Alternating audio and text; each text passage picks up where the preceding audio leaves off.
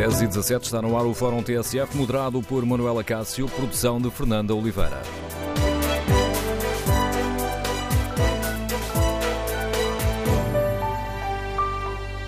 No Fórum TSF de hoje debatemos a polémica sobre o apoio do Estado ao novo banco e queremos ouvir a sua opinião. Como olha para esta injeção de mais 1.149 milhões no novo banco? E como avalia a garantia que nos é dada pelo Governo de que esta solução não vai penalizar os contribuintes? Vamos ouvir a sua opinião. O número de telefone do Fórum é o 808-202-173. 808-202-173. Isto para participar de viva voz. Se preferir o debate online, pode escrever a sua opinião no Facebook da TSF e na página da TSF na internet. Fazendo uma avaliação mais global, queremos ainda neste Fórum TSF ouvir a sua opinião. Este processo do novo banco, que já custou cerca de 6 mil milhões de euros, acautelou os interesses do país? Deve ou não ser criada uma comissão parlamentar para esclarecer como é que chegamos a este ponto? Queremos ouvir a sua opinião no Fórum TSF. E o que está a correr mal é culpa do governo de Passos Coelho, como acusa o Partido Socialista? Ou este governo também tem responsabilidades, como acusa o Bloco de Esquerda? Queremos ouvir a sua opinião. O número de telefone do Fórum é o 808-202-173. 808-202-173. No inquérito que fazemos aos nossos ouvintes, na página da TSF na internet, perguntamos se a venda do novo banco acautelou os interesses do país. Os primeiros resultados são claros: 89% dos ouvintes responde não. Antes de iniciarmos o debate hoje aqui no Fórum TSF, vamos escutar a garantia que foi dada ontem pelo uh, Governo. Mário Centeno, em entrevista à RTP3, assegura que não há um euro de imposto dos portugueses a ser utilizado nesta operação. Esta injeção de capital, que uh, mais uma, que o Fundo de Resolução terá que fazer no uh, novo banco, vai ser feita, mais uma vez, recorrendo a um empréstimo, em parte, a um empréstimo do Estado. Não é uh, o Estado que está a injetar dinheiro no, no, novo banco. O Fundo de Resolução injeta esse capital e, para financiar essa injeção, recorre a um empréstimo do Estado. No futuro, e é importante também ter esta ideia uh, bem presente, no futuro, o Fundo uh, de Resolução vai pagar este empréstimo ao Estado. Em 30 anos. Em 30 anos com as contribuições do setor bancário. Não há nenhum uh, euro de impostos dos portugueses a ser utilizado nesta operação. Ora, recordada a garantia do Ministro das eh, Finanças, eh, relanço o debate, relanço o tema do debate para o qual convido os nossos ouvintes, como olham para esta injeção de mais 1.149 milhões de euros no novo banco e como avaliam esta garantia do Governo de que esta solução não vai penalizar os contribuintes. Para além do Ministro das Finanças, também ontem o Primeiro-Ministro António Costa garantiu que não seríamos penalizados com esta situação. Queremos ouvir a opinião dos nossos ouvintes. Recordo o número de telefone do Fórum, é o 808-202-173. 808-202-173. Vamos ao encontro do professor uh, João Duque, é professor catedrático do ISEG, é comentador do programa da TSF do Dinheiro Vivo, A Vida do Dinheiro. Bom dia, professor João Duque, bem-vindo ao Fórum TSF. Como é que escuta estas uh, garantias de que nem um euro público será gasto no novo banco, não há dinheiro dos contribuintes envolvidos? Estas garantias são corretas? Bom dia, Manuel Cássio, bom dia ao Fórum. Uh, pois, bom, há aqui um passo que está a ser omitido pelo Sr. Ministro das Finanças. É que, mesmo assumindo que o Fundo de Resolução, eh, em último caso, é garantido por alguém que não são os portugueses, vamos admitir isso, e, portanto, aos europeus, aos americanos, aos marcianos, em último caso, vão garantir uh, o dinheiro que tem que ser posto no Fundo de Resolução para que os contribuintes sejam uh, compensados e remunerados e ressarcidos do seu empréstimo. Há o problema de que aparentemente, e até prova em contrário, a Caixa Geral de Depósitos é nossa.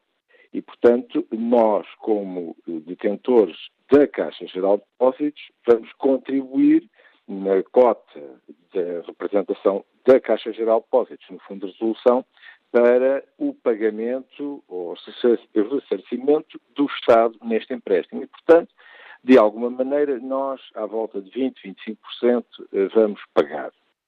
Porque a Caixa Geral dos Depósitos, ao pagar para este fundo, está a reduzir os seus resultados e, por essa via, a remunerar menos o orçamento para ser uh, enfim, para sermos muito claros. Portanto, as palavras do Ministro das Finanças exigem uma leitura que, por um lado, obriga a uma a assunção de que o Fundo de Resolução nunca será, em último caso, um problema dos portugueses. Segundo lugar, uh, há que pensar, ou há que terem atenção, que 25% de, desse Fundo de Resolução, ou 20%, 25% desse Fundo de Resolução, é nosso, porque, porque temos a Caixa Geral dos Depósitos. Portanto, é, em suma, é, os políticos ou os economistas transformados em políticos tendem sempre às vezes a esquecer um bocadinho da verdade toda para não assustar muito e, e, e não pronto e, e, digamos tentar pintar o quadro de uma forma menos negra. Mas já agora há um, um dado curioso. Em 2016, em dezembro de 2016, lia-se um comunicado do Fundo de Resolução que uh, os novos compromissos que pudessem ser assumidos em dívida pelo Fundo de Resolução só podiam ser amortizados a partir de 2046. E, portanto, este compromisso já aparece depois de 2016. Portanto, em, da minha leitura que fiz na altura, e aliás a comunicação social uh, também fez a chamada de atenção para isso, já não sei qual foi o órgão comunicação social, mas foi um daqueles jornais especializados, e eu lembro-me disso, chamava a atenção para que, aparentemente, uh, este empréstimo só podia ser amortizado a partir de 2046. Bom, mas de qualquer das formas, isso é, temos muito tempo. eu, eu, eu fico descansado porque depois de eu morrer vou deixar aqui para muito trabalho para muitas gerações posteriores para tratarem destes problemas. Professor, uma outra, uma outra questão que tem sido por vezes levantada quando mantemos estas garantias e desde, para não recuar, a 2014, quando houve a resolução, mas pelo menos desde 2016, quando o, o novo banco uh, foi vendido à, à Lone Star, importa aqui recordar aos nossos ouvintes que a Lone Star comprou o novo banco sem pagar efetivamente ao governo. O que fez foi, ou seja, ficou com o novo banco em troca de uma injeção de mil milhões de euros na recapitalização do, do, do novo banco. Mas uma das questões que se tem eh, falado quando se refere aqui a esta questão do novo banco e destes empréstimos é uma outra questão que eu gostava que nos ajudasse a perceber. Estes novos, estes empréstimos do governo vão ao déficit? Podem aumentar a dívida pública? Bom, só uh, vão ao déficit se por definição de Bruxelas assim o entenderem. Porque, em bom rigor, o que está a acontecer é uma operação de capital, não é uma operação corrente. Isto não é a mesma coisa que pagar salários, não é uma despesa corrente. Portanto, é como se fosse um investimento. Imagine-se que quando eu estou a comprar obrigações do Tesouro, ou obrigações emitidas por um clube de futebol, ou o que for, eu não estou a gastar dinheiro, estou a fazer um investimento. Supostamente o Estado ao fazer isto, isto é, emprestar ao Fundo de Resolução e daí até ter alguma remuneração, uh, não, te, não tem uma despesa. E, portanto, supostamente, do ponto de vista contabilístico, do bom rigor contabilístico, não deveria ir ao déficit. Agora, uh, por vezes, Bruxelas não entende assim, porque ao fazer, uh, ao, como que integrar o Fundo de Resolução dentro do, do, do perímetro de, de, de, consolidação do Estado, pode assumir e dizer, não, não, vocês, até prova em contrário, vamos fazer isto. Há aqui uma, há aqui uma, há aqui uma negociação técnico-política, em bom rigor. Eu diria que do ponto de vista técnico não faria sentido nenhum, e do ponto de vista estritamente jurídico, o Ministro das Finanças uh, tem razão. Isto é um empréstimo do Estado, isto não é uma despesa. Pronto. Uh, do ponto de vista político, ou no ponto de vista do último recurso, eu diria assim, isto pode ser lido como, bom, meus amigos, vocês vão gastar o dinheiro e até prova em contrário, vão considerar que isto é despesa para Uh, até para vos refriar, é? porque isto é uma medida que, se ela considerar que vai ao déficit, é, prejudica-nos e, portanto, penaliza-nos e obriga a fazer outro tipo de contenções noutros lados. Portanto, eh, aqui tem, eu, eu, diria que há uma, há uma questão que pode ser ainda potencialmente negociada, eh, porque aquilo que pode, foi assumido anteriormente pode se manter para este caso. Eh, eu, eu, eu acho que isso tenho, tenho mas, mas tenho algumas dúvidas, tenho, tenho, tenho dúvidas sérias sobre a, o resultado do que possa sair daqui. Sr. João Duque, é essencial que se esclareçam todas eh, as questões, nomeadamente sobre este novo eh, pedido de, de ajuda do novo banco para, hum, para tapar os buracos, para tapar os, os, os buracos financeiros, porque se nós olharmos, uma, porventura a avaliação que eu vou fazer é muito superficial, mas corrijam-me, Sr. João Duque, nós olhamos, os outros bancos têm apresentado resultados e o que é que temos visto? Os, os outros grandes bancos têm tido lucros e reduzido imparidades. O novo banco tem somado prejuízos, não é estranho?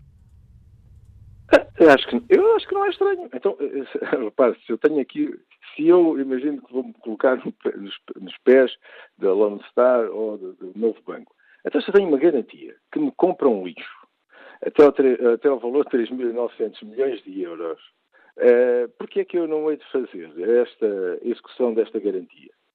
Eh, quando se fez a venda, e por isso eu acho muito bem esta Comissão Parlamentar de Inquérito, para nós percebermos efetivamente os detalhes da operação, tal como foi feita, que garantias tiveram, se fizeram, por exemplo, a due diligence dos ativos que estavam em causa aqui nesta garantia, uh, se tiveram tempo para isso, se não o fizeram porque não o fizeram, etc. Portanto, uh, uh, detalhar e esclarecer todos estes pormenores. Já agora, um outro pormenor que na altura se, também foi apresentado, que era havia uma emissão de obrigacionistas que tinham que ser convertidos e que teriam, supostamente, esta obrigação era chamada em primeiro lugar antes da chamada de, de novos capitais dos públicos. Ora bem, do Fundo de Resolução, eu, eu, não estou a ver, ou pelo menos não ouvi nada sobre estes obrigacionistas. Será que eles foram chamados? Será que de facto havia esta uh, prioridade de chamada destes obrigacionistas antes da chamada do Fundo de Resolução de Capitais Adicionais? Ou serão eles tão generosos assim que encolheram os ombros e disseram: ah, olha, mais 500 milhões, menos 500 milhões, deixa de estar. Hum, portanto, todos estes detalhes convém que se percebam, como se perceba também, como é que foi feita a avaliação da garantia. Porque quando se, faz uma, quando se dá uma garantia a alguém, tem que fazer a avaliação. E que a Lone Star uh, comprou foi uma coisa extraordinária. Foi meter mil milhões.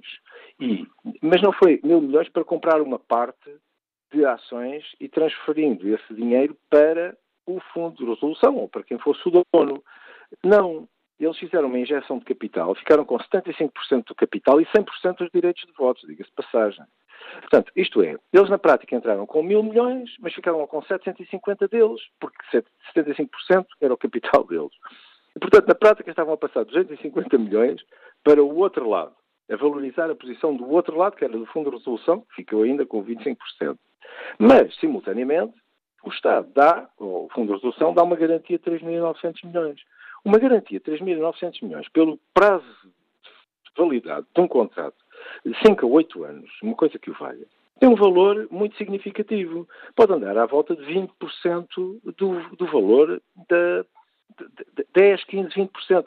Aqui não, não sei bem os detalhes, mas, mas é um valor significativo. Portanto, nós estamos a falar logo mais de uma injeção, uma oferta que o Estado faz, não é? Para pôr em cima do, da noiva, para ver se tenta despachar a noiva como dote, dá-lhe mais um dote de umas centenas de milhões de euros. E, mais uma vez, 75% desta garantia é valor, é valor que passa imediatamente para o, novo comprador.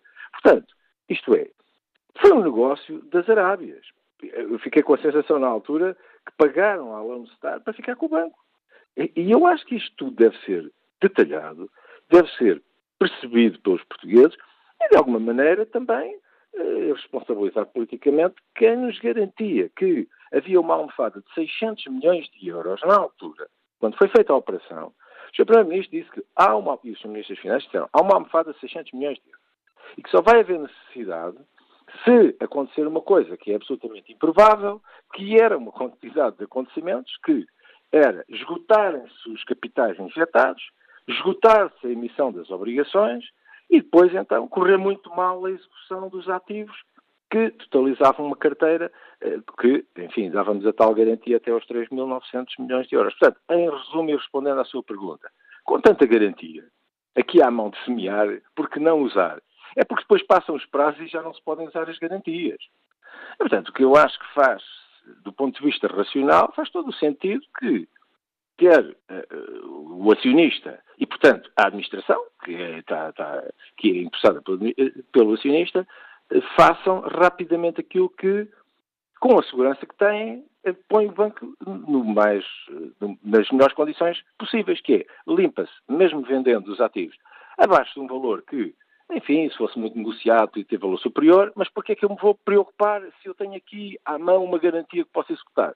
E, e, e, portanto, eu acho que isto faz todo o sentido do ponto de vista da racionalidade do detentor do capital. Professor João Duque, muito obrigado por nos ajudar a perceber o que está aqui em causa. A análise um, do uh, professor João Duque, professor do ISEG, é comentador uh, do programa A Vida do Dinheiro, que pode escutar aqui na TSF e ler no Dinheiro Vivo. Está relançado o debate, para o qual convidamos os nossos uh, ouvintes. Que avaliação fazem, que opinião têm os nossos ouvintes? O processo do novo banco acautelou os interesses uh, do país? E como olha para esta nova injeção de dinheiro, são mais 1.149 milhões no novo banco. Como avalia a garantia que nos foi dada ainda ontem pelo Governo, tanto pelo Primeiro-Ministro como pelo Ministro das Finanças, de que esta solução não penaliza os contribuintes? Queremos ouvir a sua opinião. O número de telefone do Fórum é o 808-202-173. Bom dia, Leonildo Ferreira, economista, Liga-nos Lisboa. Bom dia, qual é a sua opinião? Bom dia, super. Bom dia, peço desculpa. É o seguinte, ainda estava a pensar no professor João Duque, é o seguinte. Primeiro, referindo já, o professor João Duque fala dos marcianos, etc., com capa o dinheiro, é assim tudo um bocadinho exagero. Aliás, ele entra em contradição quando acaba por dizer que a Caixa Geral de Depósitos tem uma participação nesse, nesse fundo, nessa resolução, de 20 e tal por cento. Portanto, de facto, o Fundo de Resolução é financiado pelos bancos, uh, exatamente para prevenir situações idênticas e, quando, e, portanto, é muito importante perceber primeiro que o Estado não está a dar dinheiro à banca. O Estado está a emprestar, que aliás ele depois no, no fim, no discurso todo dele, acaba por dizer que isto realmente é um financiamento, é um, é um investimento financeiro. E é. É evidente que o Estado português não estará particularmente interessado em fazer investimentos eh, eh, financeiros neste momento, até porque não tem eh, excedentes, etc. Neste momento o Estado deve dinheiro, tem uma dívida soberana bastante alta e, por conseguinte, não estará particularmente interessado nisso. Mas é preciso primeiro não percebermos bem o problema sistémico que existe no caso de um banco ir ao fundo. Quer dizer, nós já tivemos o BPN, já tivemos o Banif, já tivemos situações que fizeram tremer um pouco o sistema financeiro português.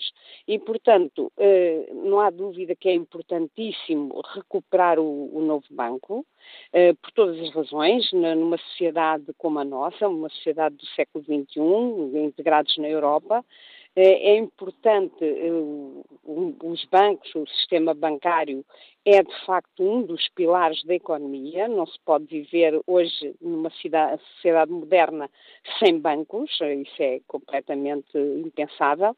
E, portanto, o aspecto de sistémico da banca é muito importante. E, por outro lado, no, o Estado não está a dar dinheiro à banca, está a emprestar, recebe juros uh, de, desse dinheiro, portanto, recebe. Até, aliás, houve até um, um líder partidário do, do PSD que, em momento houve uma altura que eu até disse que até era muito bom emprestar esse dinheiro, porque até se tinha ganhado dinheiro, tinha-se ganhado juros com, uh, com os empréstimos que tinha feito à banca.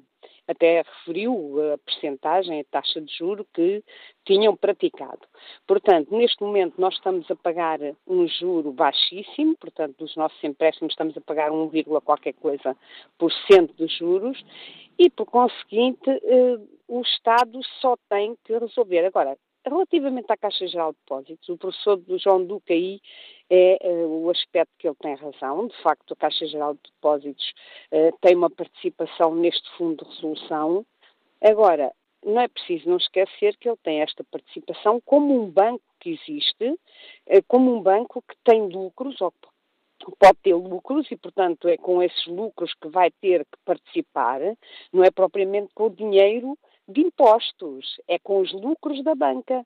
E se até não tiver lucros, e se até tiver prejuízos, e se tiver uma ruptura, uma complicação qualquer, a própria Caixa Geral de Depósitos, que como o professor João Duque diz, que é dos portugueses, também vai ao fundo de resolução resolver os seus problemas financeiros.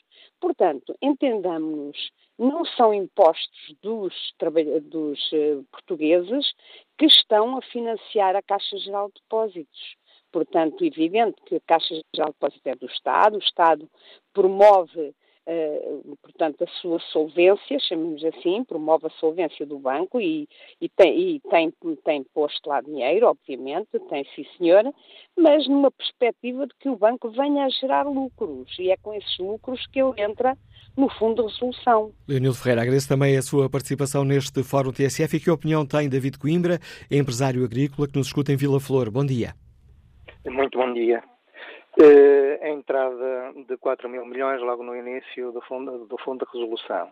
Os uh, mais 4 mil milhões a entrar a prazo. E quem manda no banco é a Lone Star. Isto, não sei, não, não, não cabe no, no meu esquema mental.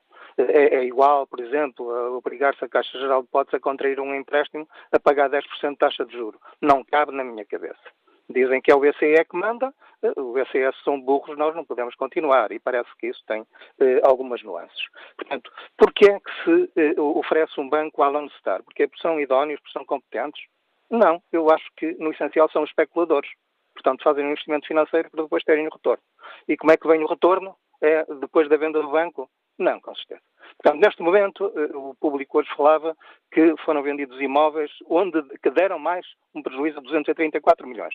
Esses imóveis já estariam no balanço, alguns a valor zero, e, portanto, com as regras do Banco de Portugal, eh, portanto, estava tudo já com desvalorizações absurdas, certamente, relativamente ao seu valor real. E, portanto, ainda há mais de 284 milhões de euros eh, de, de prejuízo. Foram para outros fundos, com certeza, eh, controlados por eles, foram para outro tipo de situações. Portanto, estão a sacar por essa via. Eh, portanto, isto é um absurdo. Onde é que eles vão ganhar mais dinheiro? Quando forem empurrados daqui para fora, porque com a gestão que vão fazer para sacar todo este dinheiro, o país vai ter de lhes pagar, isso não serão uns mil milhões, mas se calhar mais alguns milhares de milhões, para que eles saiam. E, portanto, isto é um negócio da Lone Star. E, portanto, qual, qual, é a idoneidade desta entidade? Qual é o interesse para o país? O António Ramalho, que trabalha para eles, trabalharia para o Fundo de Resolução. Isto não cabe na cabeça de, desculpem, nenhum tinhoso. Segunda questão. A culpa é só deles, isto eh, está, e, portanto, só temos este problema? Não. O problema vem estruturalmente da banca a banca está a ter práticas eh, eh, criminosas. Portanto, é um verdadeiro cancro da nossa economia. Empresas relativamente frágeis são liquidadas.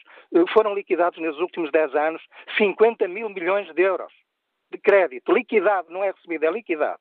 Portanto, que trouxeram prejuízos que têm uma receita hoje às taxas que estariam a ser praticadas, uma perda de receitas da banca de ordem dos 2 mil milhões e, portanto, isto são 5 mil milhões eh, ano. O que é que custará à, à Lone Star eh, criar por ano mil ou dois mil milhões de euros no, no, nos seus passivos? E depois vem, às vezes, com a conversa de que isto é fruto da gestão do Ricardo Salgado, é do Ricardinho, é dos outros todos. Não. O crédito foi dado de forma normal eh, toda a gente, tirando aquelas coisas dos Varas e outros uh, políticos e dos, e dos, uh, do, dos Berardos, quando se faz uma, uma, uma, uma negociações desta coisa, em que se põe um Barardo eh, como um herói e um Jardim Gonçalves como um bandido, isto quer dizer, é um país de loucos. Não tem pés nem cabeça isto e volto a, referir. Eh, portanto, neste momento o que está a acontecer é que a banca está a destruir a mando do Banco de Portugal, não é bem a mando do Banco de Portugal, mas com as regras impostas para uh, provisionamento, com as regras impostas para uh, despachar os ativos, como acontece no, no, caso do. Eles até podem dizer que estão a, a, cumprir as zonas do Banco de Portugal, porque o Banco de Portugal manda pôr isto no, no, no lixo imediatamente e, e, portanto, e despachar o mais depressa possível. Portanto, com, eh, no mínimo, sempre, uh, uh, os, os, imóveis estão abaixo dos 50% do seu valor. E isto vai, é vendido de qualquer maneira. Um mercado que está saturado justamente por essas vendas. E quanto é que custava aguentar esses imóveis? 1%, que é o que lhes custa o capital dos nossos depositantes. Portanto, isto é um, um país, uma, um, um, sistema bancário que tem de ser discutido ao pormenor. Não é esta caça às bruxas, que vem agora o Costa e coisa a falar, que, que é o Banco de Portugal, isto aqui. É todo, todo o sistema que está a precisar de uma vassourada de cima a baixo. Não é uma vassourada, é de uma aprendizagem. A opinião e o alerta que nos deixa o David Coimbra, empresário que nos liga de Vila Flor. Próximo ouvinte também é empresário, liga-nos de Viseu. Bom dia, Horácio Santos. Bom dia, Manela Cássio. Bom dia ao Fórum. Eu tenho ouvido esta gente que já realmente 6 por mil, mas a minha opinião é que realmente é mais uma, eu tenho que dizer, corrupção a que já estamos habituados. São grandes negócios em que a banca toda nos tem mostrado, e principalmente o Banco de Portugal e o próprio governo, que tem aceito todos estes crimes, que ninguém presta contas dos empréstimos que fazem e ninguém vai dentro porque, eh, porque não pagam.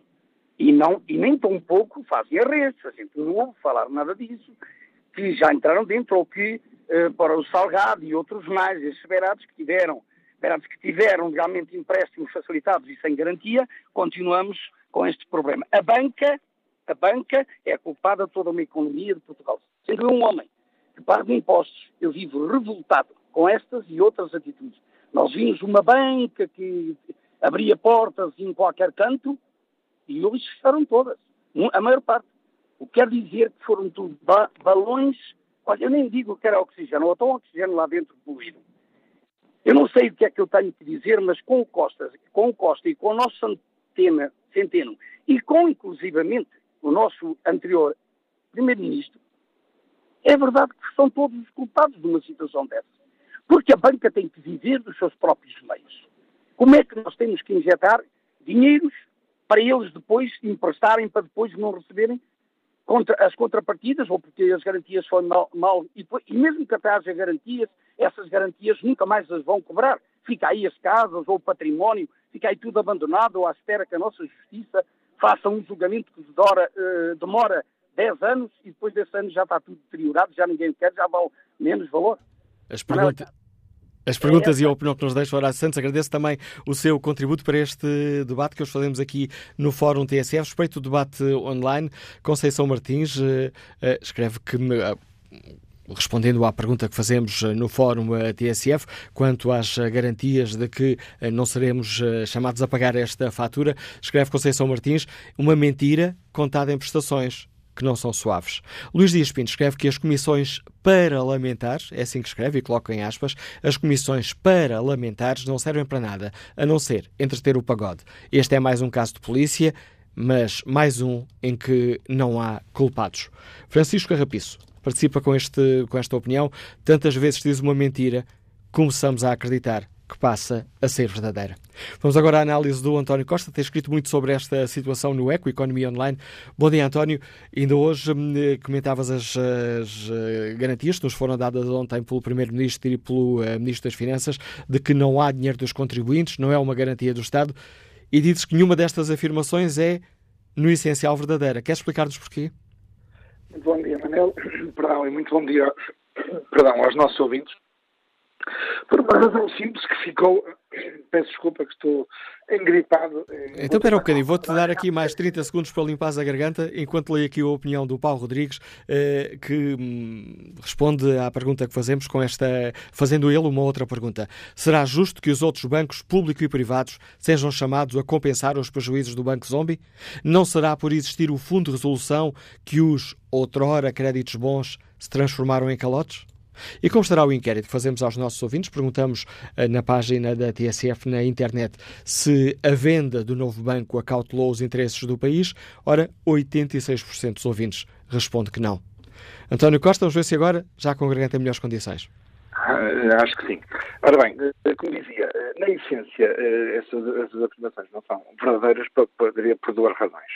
Porque, de facto, há um empréstimo do Estado, nós todos, ao Fundo de Resolução, que não tem os fundos necessários para fazer face às necessidades do novo banco. E depois porque, de facto, podemos lhe chamar mecanismo de capital garantido, um palavrão, ou uma garantia. Na verdade, o que estamos a falar é de uma garantia. Este mecanismo, vou tentar explicar aos nossos ouvintes, eh, este mecanismo engenhoso e criativo, eu diria eh, criativo e, bem arranjado. Eh, a minha crítica é política e não, e não tanto a substância de, do modelo que foi encontrado, também já lá vamos. É que com este mecanismo de capital garantido, o efeito no déficit destes, uh, desta garantia não é levado logo ao primeiro ano em que ele entra em vigor. Este mecanismo de capital garantido, que já foi uh, referido, aliás, esta manhã o João Duque, tem uma, uma duração de oito anos. Ora, se fosse uma garantia, por isso simples, todos estes 3,9 mil milhões de euros impactavam no déficit público do primeiro ano em que entrasse em vigor, portanto, é final de 2017, quando o acordo foi assinado. Ora, sendo um mecanismo de capital garantido, vai impactando no déficit à medida que o novo banco vai precisando dessas, dessas, desses valores. E, portanto, no ano anterior foram 790 milhões, em 2000, agora este, este ano, 2019, são pedidos 1.149 milhões, e é isso que vai impactar no déficit. E, portanto, porquê? Porque o Fundo de Resolução, sendo verdade que é financiado pelos contribuintes do, do sistema bancário, isto é, pelos bancos do sistema, é um fundo de resolução que está integrado nas contas públicas. Portanto, o ministro Mário Centeno bem pode dizer que é um empréstimo. É verdade. Mas a verdade é que limita as suas próprias e põe em causa, ou, ou, no limite põe em causa, mas limita no mínimo as suas próprias opções de política orçamental. Porquê? Porque para compensar, Mário Centeno terá que arranjar outras, outras receitas extraordinárias, como aliás ontem ficou patente na entrevista, porque diz Mário Centeno que não, é, não há dinheiro dos contribuintes, nem, é, nem, nem, nem, nem isso impacta na, na, na, vida dos portugueses. A verdade é que depois acabou por dizer que tem que arranjar alternativas, nomeadamente outras receitas extraordinárias, para compensar o que não tinha previsto, porque este orçamento de 2019 admitia um impacto da ordem dos 450 milhões de euros e vai ter que emprestar muito mais dinheiro, 850 milhões, o, o, o limite. E depois do processo de consolidação da própria Fundo de Resolução, esse impacto acaba ainda por, por, por ser mais significativo. Mas eu, eu, vamos lá ver, este, este, é um problema de facto político e o Governo mudou de opinião desde sexta-feira até agora. Isto, diria, tem na origem um pecado original. Já agora, António, desculpa, onde é que estás a ver eh, essa mudança de opinião? Quando, eh, na sexta-feira, anuncia, eh, diria precipitadamente, uma auditoria ao novo banco, mostrando surpreendido com as contas que são apresentadas e passando a mensagem de que uh, há aqui um problema, porque os contribuintes vão ter que pagar, e afinal ontem acaba por dizer, não por acaso no dia anterior à, à ida ao Parlamento, por dizer que não foi surpreendido, estava à espera deste, deste, destas necessidades de capital e depois voltando à narrativa que me remete precisamente para a, a data de anúncio da venda do novo banco que é a data em que, é, é o dia em que Mário Centeno e António Costa anunciam, diria com alguma euforia, porque também seguiu o momento, e eu reconheço também muito importante, foi o acordo com a Comissão Europeia por causa de, da Caixa Geral de Depósitos, mas nesse, nesse momento, António Costa e Mário Centeno garantiam que não havia dinheiro dos contribuintes e mais, que a utilização desta garantia, deste mecanismo, ia ser muito limitado e muito pouco provável. Na sexta-feira, perante a pressão, eu até diria, do Rui Rio, do PSD e, de, e, em geral da sociedade com, mostrando surpresa e exigindo explicações, há uma primeira reação de precisamos de uma auditoria, precisamos de explicar estamos surpreendidos, e agora, afinal, só precisamos de uma auditoria ao período pré-resolução, até 2014. Eu acho muito bem que se façam auditorias, esse não, Dizer, não vem a mal e, pelo contrário, mais informação, mais transparência. Se a fizermos para, para a Caixa Geral de Depósitos, havendo dinheiro público, como diz Mário Centeno, numa outra contradição, na verdade, é, é isto exige-se uma auditoria porque há dinheiro público envolvido nisto. Então há dinheiro público ou não há dinheiro público envolvido nisto. Portanto, há aqui uma sucessão de contradições que revelam, de facto, eu diria, uma, uma dificuldade política de gerir um processo muito complexo. Porquê? Porque fazer e faz esta pergunta na, na, neste fórum. Mas havia verdadeiramente alternativa à venda ao Lone Star? Havia, mas eram piores. Isto é, havia a liquidação e havia a nacionalização. Como nós sabemos, só o Lone Star chegou à, à, fase final de negociação. Os bancos portugueses, estão em condições de dizê-lo, pediram, exigiram nas propostas, nas, na fase preparatória, ainda na primeira fase de venda do novo banco, pediram garantias muito superiores, eu estou a falar de milhares de milhões de euros, muito superiores àquelas que acabaram por ser concedidas ao, um, ao Lone Star.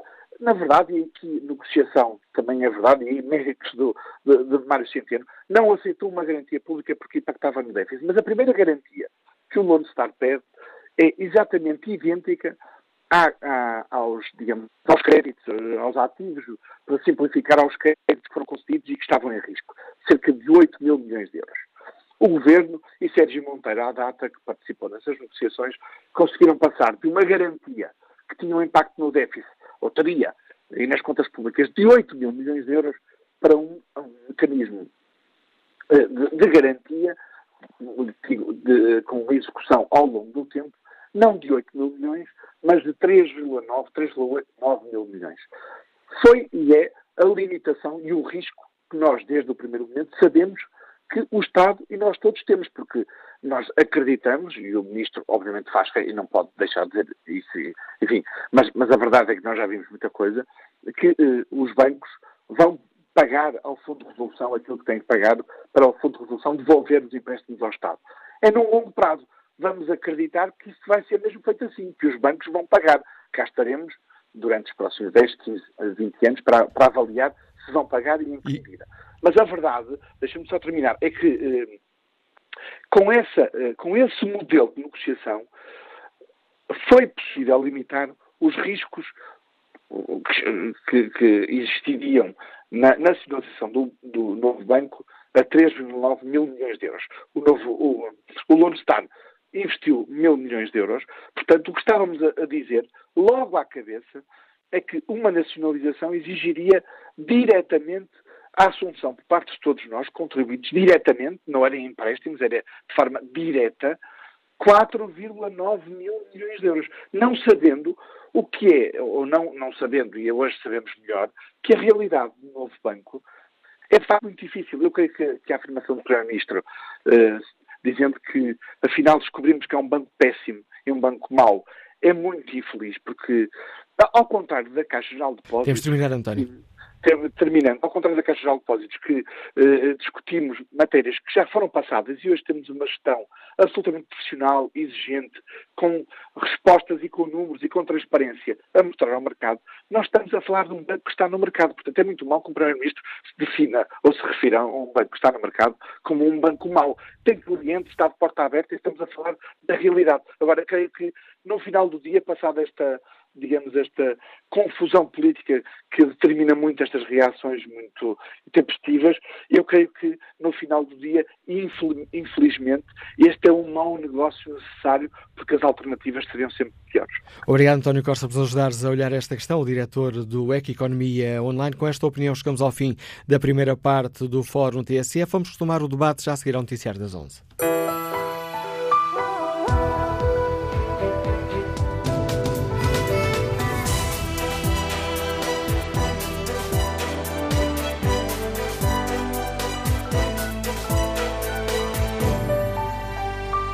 11 e 11 nesta manhã de quinta-feira com o Fórum TSF, a edição de Manuela Cássio com produção de Fernando Oliveira.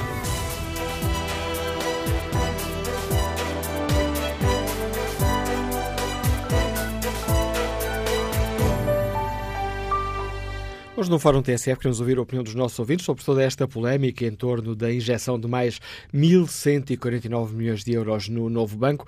Perguntamos aos eh, nossos ouvintes como avaliam a garantia do Governo de que esta solução não vai penalizar os uh, contribuintes e, fazendo aqui uma avaliação mais global, este processo do novo banco, que já custou cerca de 6 mil milhões de euros, acautelou os interesses uh, do país? Espreito aqui o inquérito que fazemos aos nossos ouvintes na página da TSF na internet. É precisamente precisamente essa a pergunta. A venda do novo banco acautelou os interesses do país? Ora, 85% responde não. Alfredo Coelho participa no debate online com esta opinião. Sai mais uma cataplana bancária para o contribuinte na mesa à beira-mar plantada. João Gonçalves pergunta: para o Estado emprestar dinheiro a um banco, qual é a garantia que o banco dá. Manuel Alves escreve que a venda do novo banco foi a maior fraude do século XXI. Em vez de o povo pagar o BES, que já era muito mau, pagou dois: um banco mau e um banco péssimo. Os bancos são empresas e devem falir como qualquer outra. Para salvar um banco, é necessário fazer cair um milhar de empresas e empobrecer um milhão de famílias. Conclui Manuel Alves, os Estados têm de ter fundos de garantia que paguem aos depositantes que acreditam e confiam no sistema. Nada mais. Bom dia, Augusto Abreu, economista, Liga-nos de Braga. Qual é a sua opinião sobre a questão que hoje aqui debatemos? Já agora, bom dia. Uh, já agora, em relação a esse último ponto feito por um ouvinte, uh, não é bem assim. Uh, a razão principal porque os bancos, o Estado normalmente intervém, os Estados intervêm, que é raro, aliás, num banco é para proteger os depositantes nesses bancos. o seguro de depósitos limita-se a 100 mil euros e há muita gente que tem muito mais que isso, em primeiro lugar, e em segundo lugar, não esqueçamos que entre os depositantes se incluem outros bancos por valores muito elevados. E, e, e, portanto, aí é que se entraria na área do risco sistémico, e é por isso, sobretudo num banco da magnitude do BES, era absolutamente necessário evitar esse risco sistémico, porque punha em causa a falência do BES ele poria em causa uh, uh, todo o sistema bancário português. E aí também os depósitos dos depositantes. Uh, e, portanto, é essa a razão principal. aliás, os nossos mídias têm muito o hábito de escrever uh, parangonas de uh, o Estado dá tanto ao Banco X, o Estado não dá coisa nenhuma ao Banco X uh, e, sobretudo, esse dinheiro não é para os banqueiros. Eu digo muitas vezes que os bancos não têm dinheiro, o dinheiro que os bancos têm pertence a outras pessoas e os bancos são meros intermediários entre o depósito e o crédito.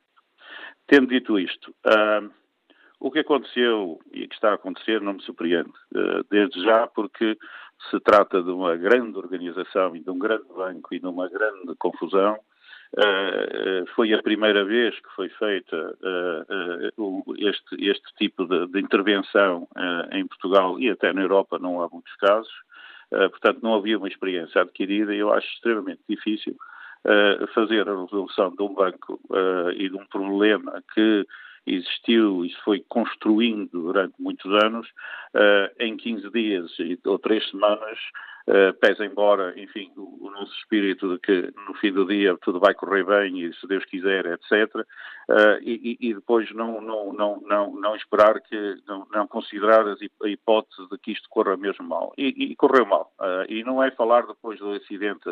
Eu, na altura, muitas vezes, entre, enfim, entre meus amigos e tudo, eu disse, isto tem todas, tem todas as características, está cheio de riscos, tem todas as riscos para correr mal e, infelizmente, correu mal. Acho que o, o Primeiro-Ministro tem toda a razão. Estamos com um banco mau e um banco péssimo. Uh, e estamos agora aqui num, num, numa dificuldade muito grande. Dificuldade essa que, efetivamente, uh, na minha opinião, uh, e pelo menos olhando para a teoria que, que, que, levou à criação do Fundo de Resolução, etc., efetivamente não vai uh, custar uh, nada aos contribuintes, uh, vai sim custar ao sistema bancário que durante 30 anos vai ter dinheiro empatado, digamos, que é o sistema bancário, e isso é a única vantagem, na minha opinião, do, do, do sistema de resolução que foi criado, ou do mecanismo de resolução que foi criado, é, efetivamente é, é a própria indústria que, que, que contribui digamos, uh, anualmente para o Fundo de Resolução e é esse dinheiro que depois é utilizado uh, para, para resolver os bancos e resolver as situações do estilo BES. Agora, eh, é muito difícil, eu reconheço, deve ser muito difícil, é preciso génios, uma equipa de 500 ou 1000 génios, para conseguir resolver e criar uma solução que não dê para torto em 15 dias, quando se trata da magnitude de uma entidade como era o BES. Não foi por acaso que demorou muito tanto tempo a montar toda esta teia de aranha. Uh, e, portanto, o risco, o risco estava lá. Infelizmente, alguma falta de rigor, de certeza absoluta, as pressões políticas, isso aí não tenho dúvida nenhuma, toda uma série de outras circunstâncias tornaram ainda isto mais grave. E, portanto, o efeito de anúncio que era o importante, resolvemos o banco, e aqui não estou a acusar ninguém em particular, nem nenhuma isto, nem nenhum governo, nem nenhum partido, nem nada. Isto é o, uh, permita-me uma expressão, nacional porreirismo, que também entrou aqui, e, e portanto, uh, agora estamos onde estamos. Qual é a solução? A solução é continuarmos a trabalhar nisto, andamos para a frente e uh, ser muito vigilantes e continuar a questionar os nossos governantes e as entidades de supervisão sobre a atividade deles e não os deixar tranquilos. Obrigado, Augusto Albreu. A opinião deste economista nos Liga de Braga, enriquecendo também aqui este debate. Passo agora a palavra à Presidente do Sindicato dos Quadros Técnicos do Estado, Liga-nos Lisboa. Bom dia, Maria Helena Rodrigues. Maria Helena Rodrigues? Esta ligação parece ter caído. Vamos daqui a pouco retomar este contacto. Vamos para já à análise política do Anselmo Crespo. Bom dia, Anselmo. Este último ouvinte chamava aqui a atenção eh, para o facto de os riscos estavam lá e as coisas correram mal. Estava a lembrar daquela lei de Murphy que diz que se há uma coisa pode correr mal, vai correr e no pior momento possível. É, no caso do novo banco, eh, isso é uma evidência desde o momento da resolução eh, do antigo BES. Deixa-me separar este tema em duas eh, questões que se complementam ou que, que, que, se unem de alguma forma, mas que apesar de tudo são questões diferentes. Por um lado, a questão financeira, a situação crítica em que o novo banco se encontra. Claramente foram cometidos erros no momento da resolução do BES e na tal separação que é feita entre o banco bom, o chamado banco bom e o chamado banco mau. Em 2014. Em 2014. Um, ehm, eu não tenho, eu acho que ninguém tem, quando digo acho, acho que nem Banco Portugal, nem Ministério das Finanças ehm, conseguem neste momento perceber se esses erros foram, podiam ter sido evitados ou não. Um ano é uma eternidade, quando estamos a falar de 4, 5 anos, estamos a falar de muito, muito tempo eh, e, portanto, é difícil presumo eu, olhar para trás e perceber se, uh, se podia ter evitado um, os erros que foram cometidos na altura. Mas esse é de facto o pecado original. O pecado original do problema do novo banco está no momento da resolução. A forma como ela foi feita e a avaliação que é feita à época dos créditos uh, e do mal parado que o banco tinha na altura. Dito isto, eh, daí para a frente, eh, todos os atores políticos, primeiro do PSD, do CDS, depois do Partido Socialista, e junto aqui aos atores políticos, presidentes da República, junto aqui também eh, o, o, o, Banco de Portugal, que apesar de tudo é um ator político e tem sido um ator político eh, bastante significativo nos últimos anos, foram bastante imprudentes na forma como geriram a comunicação pública deste assunto. Porque eh, foram dando garantias que se revelaram falsas expectativas porque foram uh, classificando e continuam a classificar erradamente Uh, o banco, o novo banco, ainda esta semana o Primeiro-Ministro se referia ao novo banco como o banco, o banco mau e o banco péssimo. Nós estamos a falar, há pouco ouvi o António Costa e eu uh, subscrevo em absoluto aquilo que ele dizia há pouco. Nós estamos a falar de um banco que está no mercado, que está de portas abertas. Um Primeiro-Ministro não pode referir-se assim a um banco há uma função institucional. O, Primeiro-Ministro não é um comentador. O Primeiro-Ministro é Primeiro-Ministro e, portanto, tem aqui uma responsabilidade acrescida. Mas isso é apenas uma das muitas uh, expressões e das muito, dos muitos adjetivos que vão sendo utilizados pelos responsáveis políticos para, de alguma forma, sacudirem depois a água do capote daquilo que tem vindo a acontecer no novo banco. Eu acho que há grandes responsabilidades, obviamente, políticas por parte do governo anterior, do PSD-CDS. Eu não nego essas responsabilidades, mas eh, acho que não nos podemos esquecer que a, a, a venda do novo banco acontece já com este governo em funções. E à época é verdade que uh, havia apenas três alternativas, que era a liquidação, a nacionalização ou a venda à Lone Star. O governo tomou uma decisão política que foi de vender o novo banco e de não tomar qualquer outra uh, das opções como válida. E essa uh, decisão uh, tinha, obviamente, um caderno de encargos, que é aquele que está neste momento a ser cumprido. O que não pode acontecer, é, e eu acho que que está a acontecer do ponto de vista político tem muito a ver também com o ano eleitoral. Ninguém quer ter um problema destes uh, a meia dúzia de meses de eleições.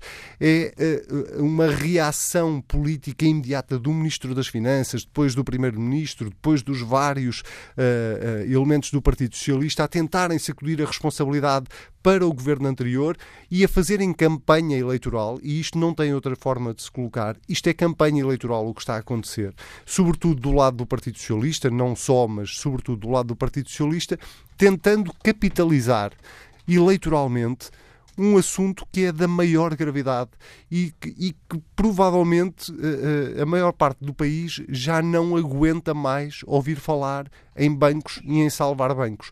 E, portanto, eu recomendaria, por um lado, prudência Uh, aos atores políticos que, têm, que se têm pronunciado sobre isto, para não passarem mensagens absolutamente contraditórias. Num dia diz uma coisa, outro, ontem começou-se a falar de uma auditoria ao novo banco, ontem o Primeiro-Ministro já vinha sugerir uh, uh, a, a, criação de uma, uma comissão parlamentar de inquérito. Eu não sei qual é o objetivo, se a ideia é banalizar por completo as comissões parlamentares de inquérito, o Parlamento, a figura dos deputados e daqui a pouco também as auditorias. É claro, mas é agora, a minha pergunta sobre a auditoria é, mas é agora em 2019 que é necessário fazer uma auditoria ao novo banco. Então, mas nós não temos um problema no novo banco desde 2014. A sério que foi preciso esperar cinco anos para o, Primeiro-Ministro e o Ministro das Finanças acharem que é preciso fazer uma auditoria aos créditos. Os créditos são os mesmos. O mal parado é o mesmo. Agora, podem, alguns revelaram-se de facto mal parado, outros uh, provavelmente terão conseguido uh, uh, converter-se em, em, na devolução do dinheiro à, àqueles bancos e outros provavelmente estão a ser vendidos ao desbarato, não sabemos. O que é óbvio para toda a gente é que há uma névoa gigante em torno do novo banco, que este é um, um filme sem fim, que ninguém sabe se algum dia vai acabar e quanto dinheiro mais é que o Estado ainda vai ter que empenhar uh, neste banco. Uh, e eu devo lembrar que, mesmo que este dinheiro que está a ser injetado seja devolvido, não sabemos daqui a quantos anos, mas que seja devolvido, ele é devolvido à custa do Estado, com uma garantia do Estado. E essa garantia do Estado é, apesar de tudo, eh, uma benesse que o Estado está a dar para não deixar cair um banco que foi logo à cabeça em 2014 mal resolvido. E como ouvimos os outros bancos, prejudicando e penalizando os outros bancos, incluindo a Caixa de Depósitos, que é pública. Sim, do ponto de vista da concorrência é absolutamente surreal, não é? Porque nenhum outro banco teve uh, condições como está, está, a ter o novo banco. O que me leva novamente para a questão de 2014 e para a forma como foi resolvido o problema em 2014. Eu volto a repetir, uh, eu não sei se à época, com a informação que havia disponível, era possível evitar uh, o que acabou por acontecer ao novo banco. Mas sei uma coisa, sei que Pedro Passos Coelho chegou à campanha de 2015 a dizer o novo banco ainda vai dar lucro. Isso eu sei. Uh, e também sei que António Costa começou, e, e, o Ministro das Finanças agora começaram por dizer uh, que, lá, que, que, era o contribuinte que ia ter que pagar para um dia depois estar a dizer que afinal o contribuinte não vai ter que pagar. Portanto, eu sei que há uma irresponsabilidade total nas declarações públicas que são feitas. Um, ehm, eu volto a perguntar onde é que anda o Banco de Portugal no meio disto tudo. Onde é que anda o Banco de Portugal? Quantos bancos é que em Portugal vão ter que cair ao chão para percebermos que há um problema com o regulador? Porque não é o regulador não falhou uma vez, falhou uma, duas, três, quatro, cinco, quer dizer, já nem o Banco do, do Estado se salvou no meio desta, desta, deste tsunami financeiro uh, que aconteceu em Portugal. Portanto, nós já corremos os bancos todos. Faltou o Santander, e faltou o BPI, praticamente. O resto, quase todos os bancos tiveram problemas e em quase todos os bancos houve uma questão de regulação e de supervisão. E, portanto, uh, há responsabilidades muito concretas para serem apuradas. O mais importante aqui é, de uma vez por todas, explicar ao país uh, quanto tempo é que vai demorar a resolver o novo banco, quanto é que isto vai custar aos contribuintes, porque de facto eu nunca fui a favor da nacionalização do novo banco, mas eu eh, tenho que dizer, Manel, se, se, se as coisas continuarem assim, eu tenderei a achar que, bom, daqui a pouco, se fizermos as contas, mais valia termos ficado, o Estado ter ficado com o banco. Se é para o pagarmos de qualquer forma, não o pagamos diretamente, pagamos indiretamente, então se calhar essa solução devia ter sido ponderada de forma mais cautelosa. Eu continuo a achar que não, que essa não era a melhor solução, porque isso bem, teria um impacto nas contas públicas brutal logo à cabeça, mas eh, entre ter um impacto brutal à cabeça e ter um impacto diluído ao longo dos anos, eu preferiria que o problema fosse resolvido, ou pelo menos que o Governo esclarecesse de uma vez por todas o que é que se passa com o novo banco e quando é que este problema está resolvido. Análise do Anselmo Crespo, diretor e editor de política da TSF, relança o debate aqui no Fórum da TSF. Vamos ver se agora conseguimos escutar Marilena Rodrigues, é a Presidente do Sindicato dos Quatro Técnicos do Estado e Liga-nos Lisboa. Bom dia. Bom dia, ah, agora sim. Cássio. Mais uma vez, obrigada pela oportunidade. Mais uma vez, uma questão importante que a TSF põe à disposição dos portugueses para dizerem aquilo que entendem sobre a questão. Pena é que não tenham sido tantos a participar e tenham sido mais os especialistas. Nós precisamos de ouvir, de facto, os portugueses que vivem o seu dia a dia com enormes dificuldades e que vão sentindo de novo essas dificuldades. Não vale a pena enganar a venda do novo banco, nesta, nesta venda, neste salvar dos bancos, todos tiveram responsabilidades, designadamente aqueles que exercem uh, cargos políticos. Mas os portugueses também, porque não podem demitir-se de participar nestas questões, de fazer a sua leitura. E mais uma vez que se aproxima a hipótese do voto, de poder votar e dizer o que é que pretendem, afinal, para este país.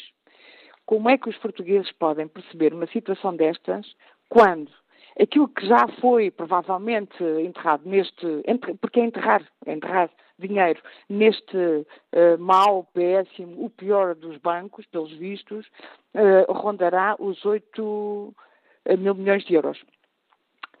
A questão que se coloca é, esse é praticamente o orçamento do Ministério da Saúde.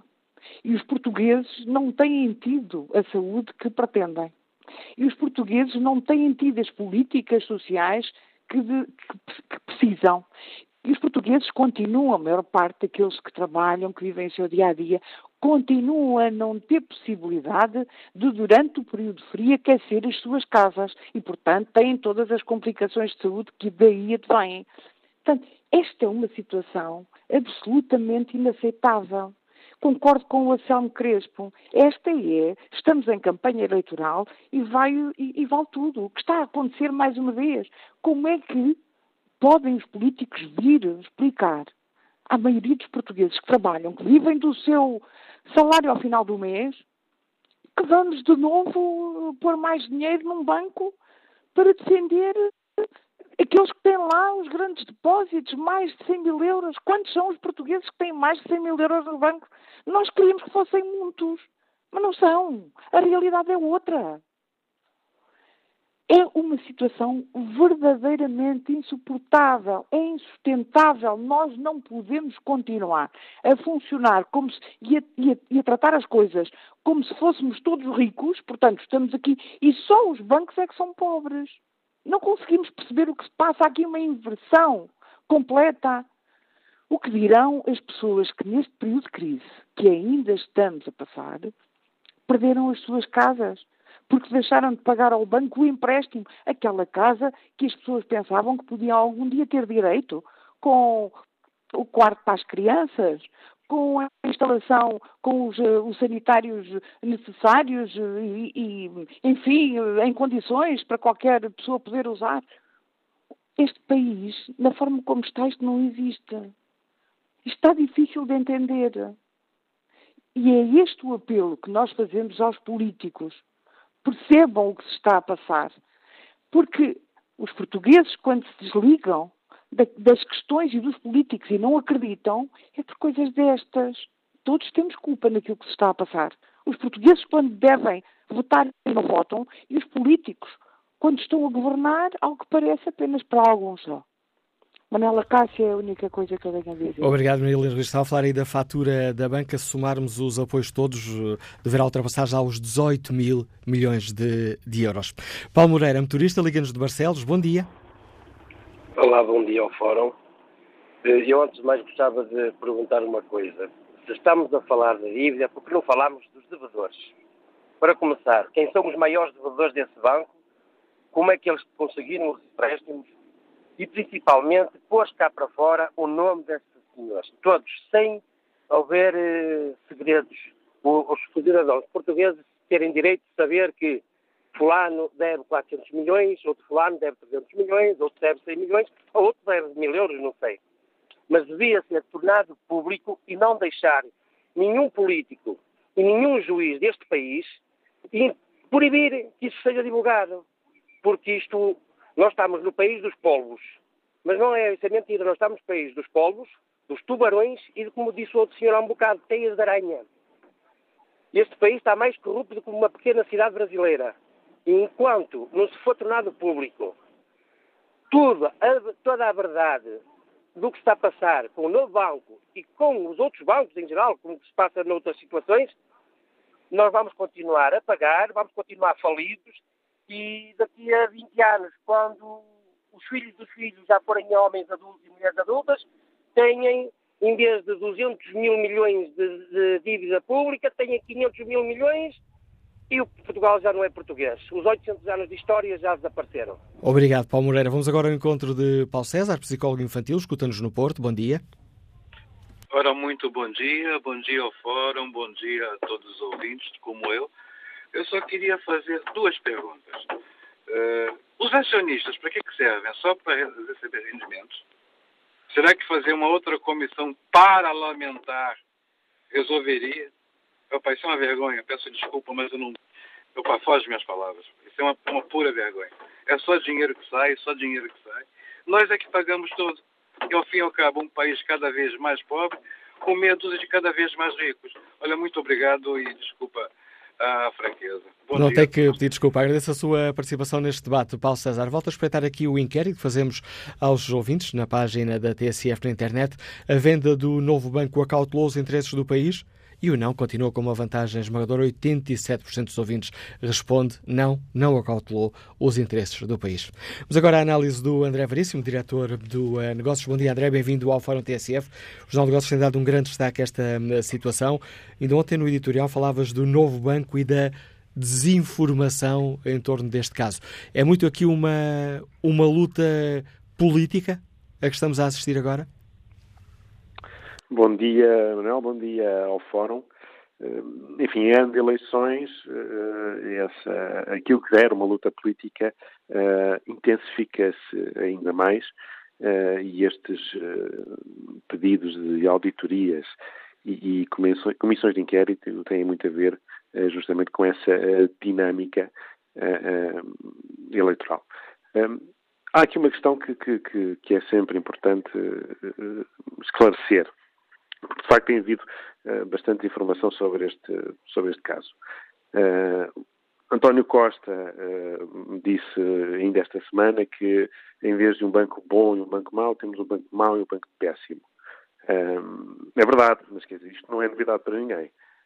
foi por ser um banco péssimo que o novo banco acabou por ter só um comprador elegível, um fundo norte-americano, o Lone Star, e para o comprar exigiu esse tal mecanismo de capital contingente, 3,9 mil milhões de euros, uh, ao Fundo de Resolução.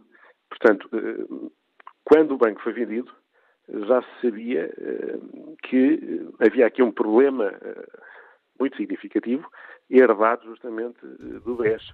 Na altura foi-nos dito que essa garantia só seria usada num cenário extremo, extremo que era assim uma espécie de proforma. Pois, enfim, essa, essa foi a, a, a primeira desinformação, uh, porque, evidentemente, uh, se o Lone Star só aceitou comprar o banco uh, com esta garantia, chamemos-lhe assim, de 3,9 mil milhões de euros, é porque tencionava justamente usá-la. e, portanto, a expectativa e o incentivo, inclusivamente, que está criado é que tento usar uh, o maior bolo, uh, a maior fatia deste bolo que conseguir, porque, enfim, quanto mais o banco estiver limpo destes, uh, destes ativos problemáticos, depois mais ele valerá numa futura venda. é bom lembrar que os ativos que foram incluídos neste mecanismo de capital contingente, que no fundo são os tais ativos tóxicos que foram herdados do BES, valem, uh, ou valiam 7,9 mil milhões de, de, euros.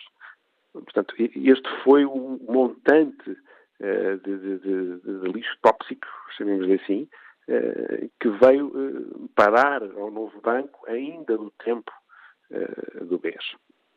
E, portanto, para conseguir digerir este, este montante, é preciso reconhecer perdas, é preciso vender as carteiras de mal parado, mas isso tem um custo no capital. Ora, um banco para operar no sistema financeiro português ou europeu uh, tem que cumprir determinados rácios de capital.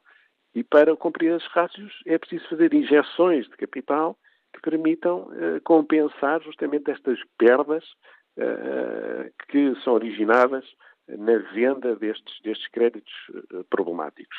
E, portanto, todo este, toda esta circunstância já era conhecida há muito tempo e já era conhecida em 2017, quando o banco foi vendido.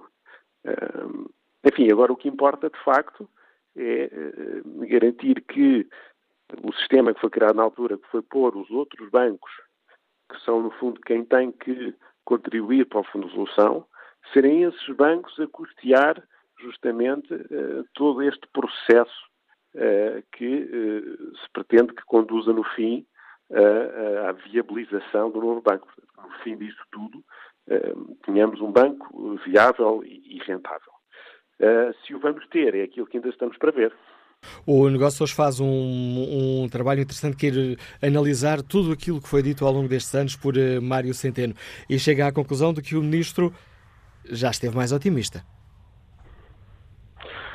Sim, enfim, como tu dizias há pouco, havia essa perspectiva de que, eh, enfim, vai-se criar este, este, mecanismo, mas, eh, enfim, com alguma incerteza sobre se se ele seria usado, enfim, um nome até no mecanismo de capital contingente, portanto, está até a ideia de que seria só usado em caso de, portanto, numa contingência quase, enfim, que não era antecipável naquele momento. Agora é de todo isso que está aqui em causa, portanto, enfim, como, como já dizia há pouco, esta situação era completamente expectável e a forma como ela está a acontecer e esta injeção muito elevada que temos este ano, portanto, que vai ter que ser feita, os tais 1.149 milhões, tem também a ver com o facto de o próprio novo banco, que é Lone Star, estarem a tentar uh, fazer aquilo que se chama o front-loading, portanto, fazer à cabeça Uh, o máximo uh, de, venda destas carteiras de, de, mal parado e destes ativos tóxicos, também para aproveitar uh, o momento favorável do mercado. Porque, enfim, se as condições económicas deteriorarem muito, se as condições dos mercados deteriorarem muito, a venda destas carteiras de crédito torna-se muito mais difícil e vai exigir ainda descontos maiores. agora, isto não impede também que enfim, haja aqui e possam ser colocadas questões e os outros bancos, obviamente, porque são eles que têm que, com as suas contribuições, no fundo, custear ao longo de 30 anos esta solução que foi encontrada uh, e que foi encontrada justamente para não serem os contribuintes a pagar, ao contrário uh, que tem sido dito um pouco, aqui pode haver aqui de facto um impacto indireto porque eh, sabemos que estes, estas injeções de capital pesam no déficit e pesam na dívida pública, eh, e isso, enfim, tem o seu custo, mas eh, não há, de facto, aqui uma injeção direta do Estado nos bancos. Portanto, o dinheiro, não há um gasto eh, direto do Estado eh, nesta solução. Obrigado, André Veríssimo. Ajudaste também a perceber esta questão, dando-nos eh, também aqui mais dados para que cada um de nós possa ter uma opinião mais informada. O André Veríssimo é o diretor do Jornal de Negócios.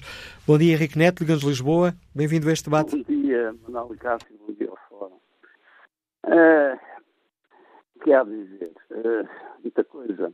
Uh, mas a vossa sondagem revela o sentimento geral dos portugueses eh, de facto, ao longo destes anos todos, os portugueses têm sido miseravelmente enganados. Eh, e todo este processo é parte de, da má governação e do amadorismo com que estas coisas são tratadas no país. Uh, amadorismo que não é indiferente aos níveis de corrupção e ao secretismo, porque, no fundo, o principal problema é de que as notícias vêm aos bocadinhos. Mas são verdadeiras ou são falsas, nós não sabemos. Mas, de facto, uh, oficialmente, uh, as notícias são sempre enganadoras, mentiras ou meias verdades. Uh, de maneira que é muito difícil saber o que realmente aconteceu nas diferentes fases e até qual o papel da União Europeia, que fez um certo experimentalismo à custa dos bancos portugueses qual o papel e a responsabilidade da União Europeia. uh, e da responsabilidade, naturalmente, do Banco de Portugal, que delegou na União Europeia, no fundo, muitas das. em qualquer caso. E, e esse secretismo tem que ver com o clima geral e uma cultura que se instalou nos partidos políticos portugueses, que tem muito a ver com a maçonaria, com o Opus Dei. Veja-se, eh, eh, como exemplo, simplesmente, o que está a passar no Monte Pio, porque nós estamos a preocupar com o futuro e estamos a ver uh, um barco dirigir-se ao fundo sem fazer nada, que é o caso do Monte Pio. Uh, quanto ao caso concreto do, do BES, ou do ex-BES, ou do novo banco. Uh, uma coisa que é interessante é que ninguém questiona a gestão do novo banco. Eu considero que, pelo menos, há lá vários amadores uh, que fazem uma coisa todos os anos, que é passar os prejuízos a alguém que lhes vai pagar. Uh, seja o, os outros bancos, com o fundo criado, eh, seja os, os, os, os contribuintes portugueses, eu estou seriamente convencido que acabarão por ser os, os contribuintes portugueses. Por outro lado, uh, uh, os amadores, quer do governo, quer focados à frente dos bancos, não ouvem ninguém. Em 2016, eu recordo disso, em 2016, o Diário de Notícias publicou um conjunto de textos ao longo de todo o ano sobre este tema, de, por especialistas que criticaram, entre outras coisas, a forma desastrada como o governo estava a vender o banco passado. Diga-se sem concorrência, porque havia concorrência. Houve um governo é que eu não quis uh, considerar. E, e cito apenas três nomes dos especialistas que escreveram textos do Diário de Notícias, como João Salgueiro, José António Girão ou Manuel Pinto Barbosa.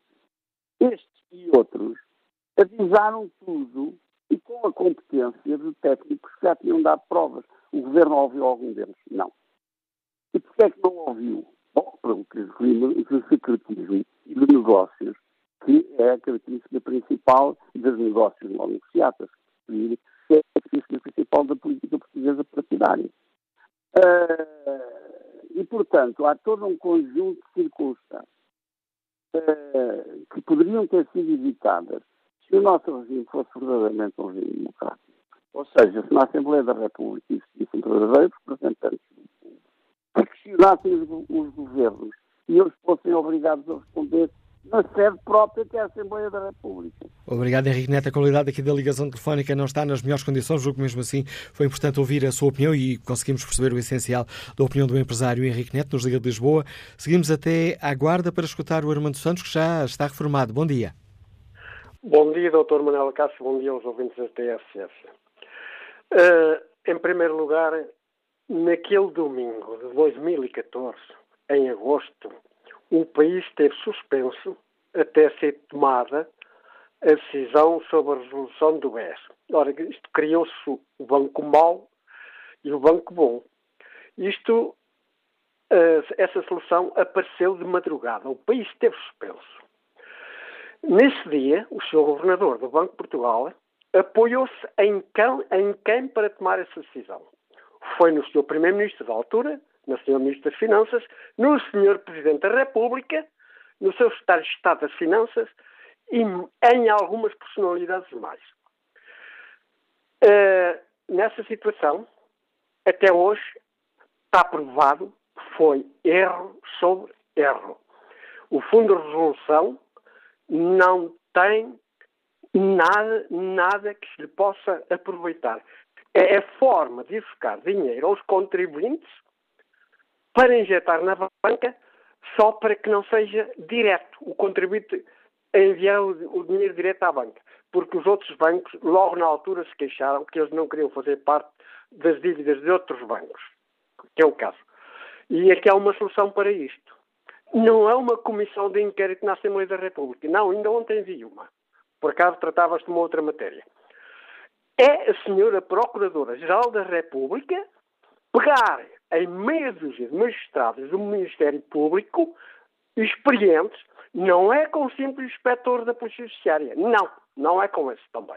É com meia dúzia de magistrados do Ministério Público serem chamados esses autores dessa situação de 2014 à sede da Procuradoria-Geral da República, ou SIAP, uma instituição, e é preciso responsabilizar essa gente.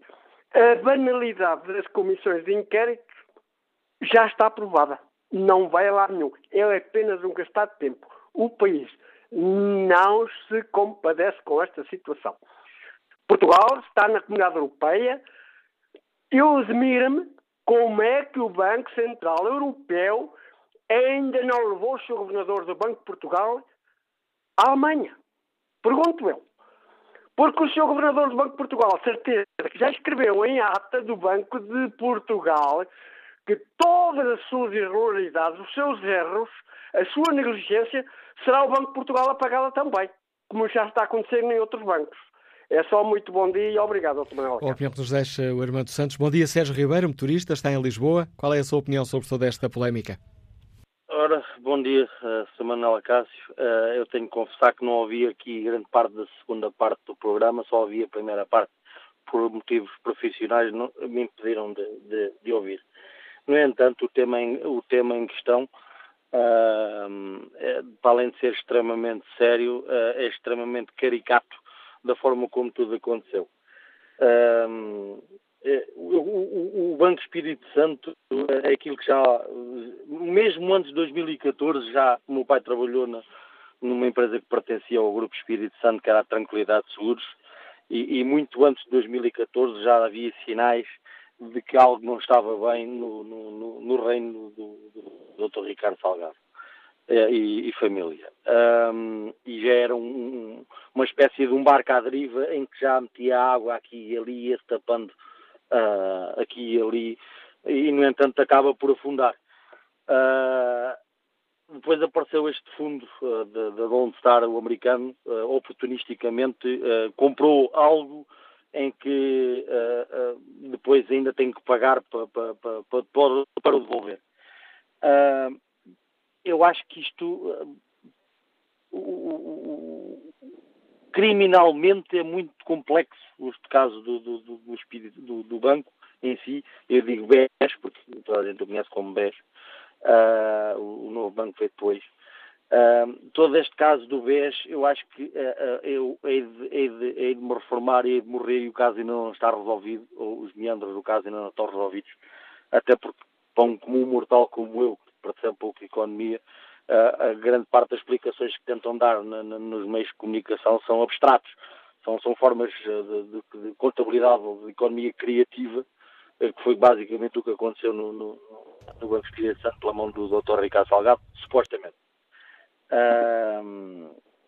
eu fui cliente e do, do, Banco Espírito Santo, felizmente não tive nenhuma perda na, na, com, esta, com esta situação Uh, mas fica a aguardar o, o, o desenvolver desta, desta, toda esta situação. É Obrig... isso que eu queria dizer. E obrigado, Sérgio Ribeiro, pela sua participação. Vamos agora com o Anselmo Ferreira, é produtor queijo, escuta-nos em Oliveira das Meias. Bom dia. Bom dia. Olhe, isto conforme está, não tem conserto. Quem é que fiscaliza os bancos? Eu sugeria que fosse criada uma autoridade de segurança bancária para fiscalizar. Bom, parece ter caído a ligação com o Anselmo Ferreira que eu mesmo. Vamos tentar retomar esse contacto um pouco mais à frente. Bom dia, Francisco Ramalho, está já reformado, trabalhou na banca, liga-nos de Corroios. Como é que olha para toda esta situação? É verdade, trabalhei na banca e três pontinhos, não vale a pena dizer mais nada. Ou seja, trabalhei neste banco. Uh, Manela Cássio, já houve aí dois comentadores, um em sentido contrário e o outro acabou por dizer. Então não era preferível, de longe, o banco agora ter sido nacionalizado.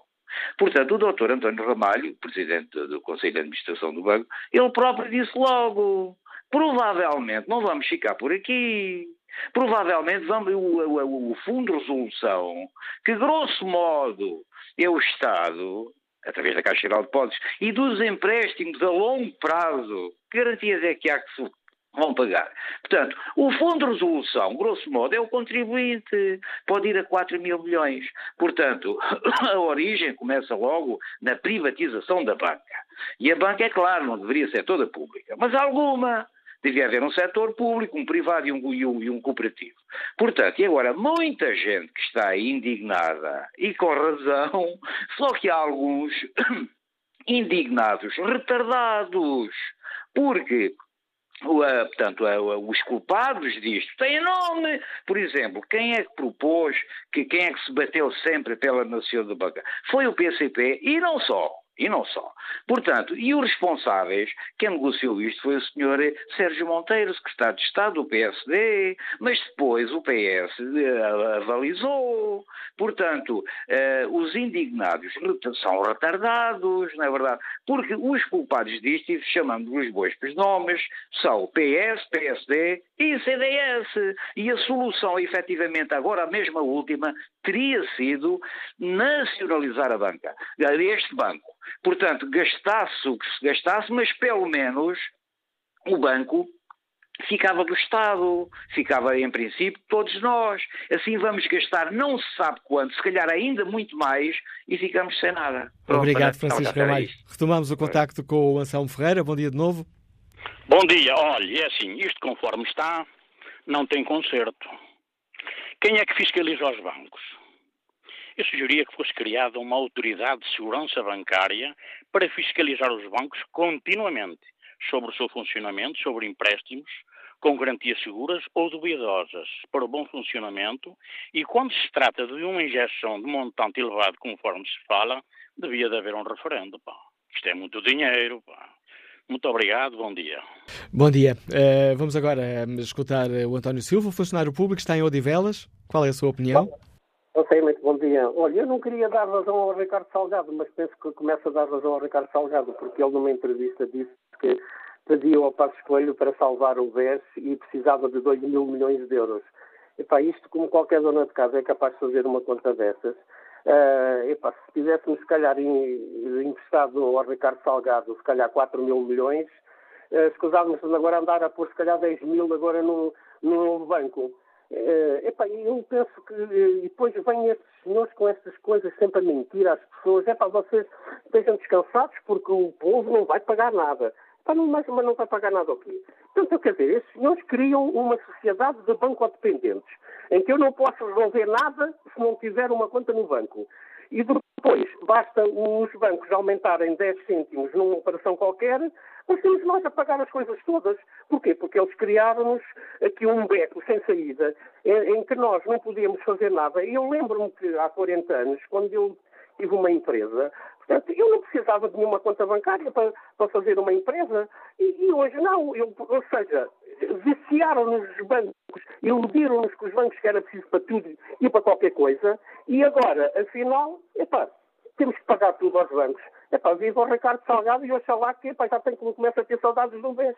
O homem até tinha razão. Com 2 mil milhões de euros fazia a festa e nós agora já dão 9 mil milhões e se calhar 9 mil milhões também não chega. Muito obrigado. A opinião do António Silva, que nos liga de Odivelas, mesmo no encerramento do Fórum TSF. Volta a espreitar o inquérito. Perguntamos se a venda do novo banco acautelou os interesses do país. A vantagem do não cresceu. 89% dos ouvintes que escreveram que consideram que a venda do banco, do novo banco, não acautelou os nossos interesses.